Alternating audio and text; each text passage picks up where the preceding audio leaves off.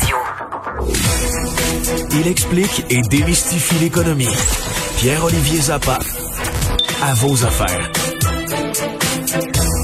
Bonjour Pierre-Olivier.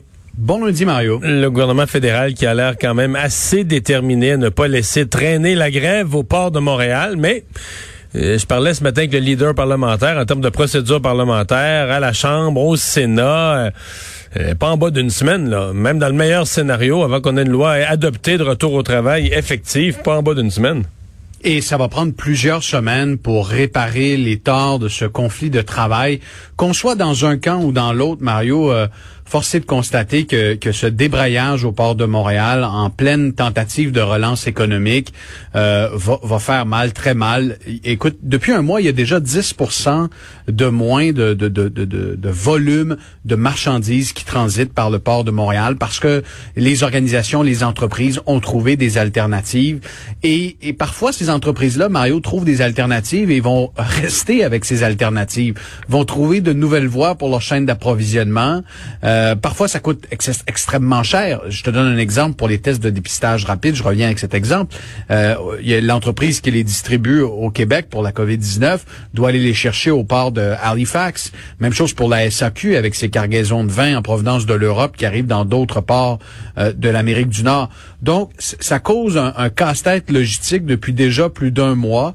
Là, le fédéral, effectivement, arrive avec ce projet de loi spécial, mais croisons-nous les doigts pour que cette pression-là, euh, qui, qui, est amenée par la volonté du fédéral d'intervenir, ben, pousse les deux parties à la table de négociation en ce moment, en médiation, à parvenir à une entente euh, au cours des prochaines heures. C'est pas exclu. Je parlais avec des gens qui sont impliqués dans dans, dans, dans ces tractations-là et, et, qui et qui se disent le fédéral exerce une pression et d'un côté comme de l'autre, ben ça peut forcer euh, les, les parties à mettre de l'eau dans leur vin puis parvenir à une entente à la dernière minute pour éviter. Parce que les conditions sont là pour leur mettre beaucoup de pression. Le, seul fait que la loi spéciale ce soit clair qu'elle va être déposée. Mais en même temps, on se dit, on, on négocié jusqu'au mois d'août, euh, il y a eu deux semaines de grève, ils ont négocié depuis pendant la trêve, ils reviennent en mars, il n'y a pas d'entente, en février, en, avril. Tu, tu, y crois plus, c'est comme si on les possibilités d'entente, on a peine à y croire. Ça fait 30 mois que les deux parties négocient, donc on a peine à y croire. Mais je parlais récemment avec un, observateur qui est, impliqué dans, dans les discussions euh, entre les deux parties. Et ce qu'il me disait, c'est que le jour où le fédéral va clairement dire on va se mêler du conflit de travail et on va forcer un retour, ben l'employeur va probablement se dire OK, je sais pas quelle va être la suite. Si jamais il y a un arbitre qui se mêle de ça, ça pourrait revirer contre moi. Même chose pour les débardeurs, ils pourraient se dire oh, je, on, ne sait pas comment tout ça va se terminer. Alors devant l'incertitude que pose un retour au travail forcé, les deux parties vont probablement accélérer puis mettre beaucoup d'eau dans leur vin. Alors euh, ça reste à voir au cours des prochaines heures, mais je surveillerai d'ici la fin de la journée, d'ici minuit, si les deux parties peuvent parvenir avant le vote de demain euh, euh, à, une entente. C'est à espérer, mais, mais ce qu'il faut retenir, c'est que déjà, euh, avec ce qu'on a vécu au cours des derniers mois, l'incertitude planant autour du port de Montréal, qui est un des ports qui connaît la plus forte croissance en Amérique du Nord, ben ça va laisser des traces pendant encore plusieurs semaines, voire plusieurs mois, étant donné toute l'incertitude que, que ça a généré.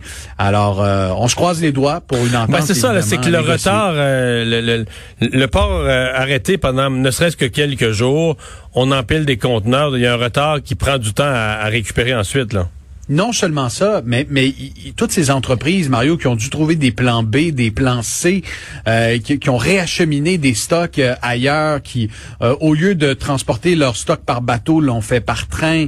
Je veux dire, ça, ça a impliqué énormément de, de décisions, puis pas seulement des entreprises au, au, Québec, mais de partout à travers le monde. Donc, la prochaine fois que ces gens-là vont se dire, OK, est-ce qu'on fait affaire avec le port de Montréal? Ben, c'est l'image du port à l'international. Donc, reste à voir à quel point ces conséquences-là seront durables.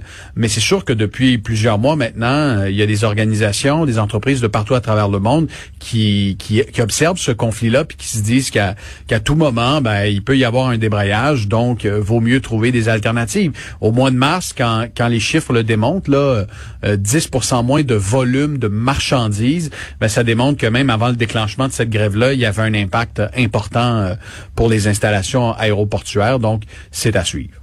Pierre-Olivier, on est rendu au 26 avril, presque à côté, sur la date limite pour les rapports d'impôts.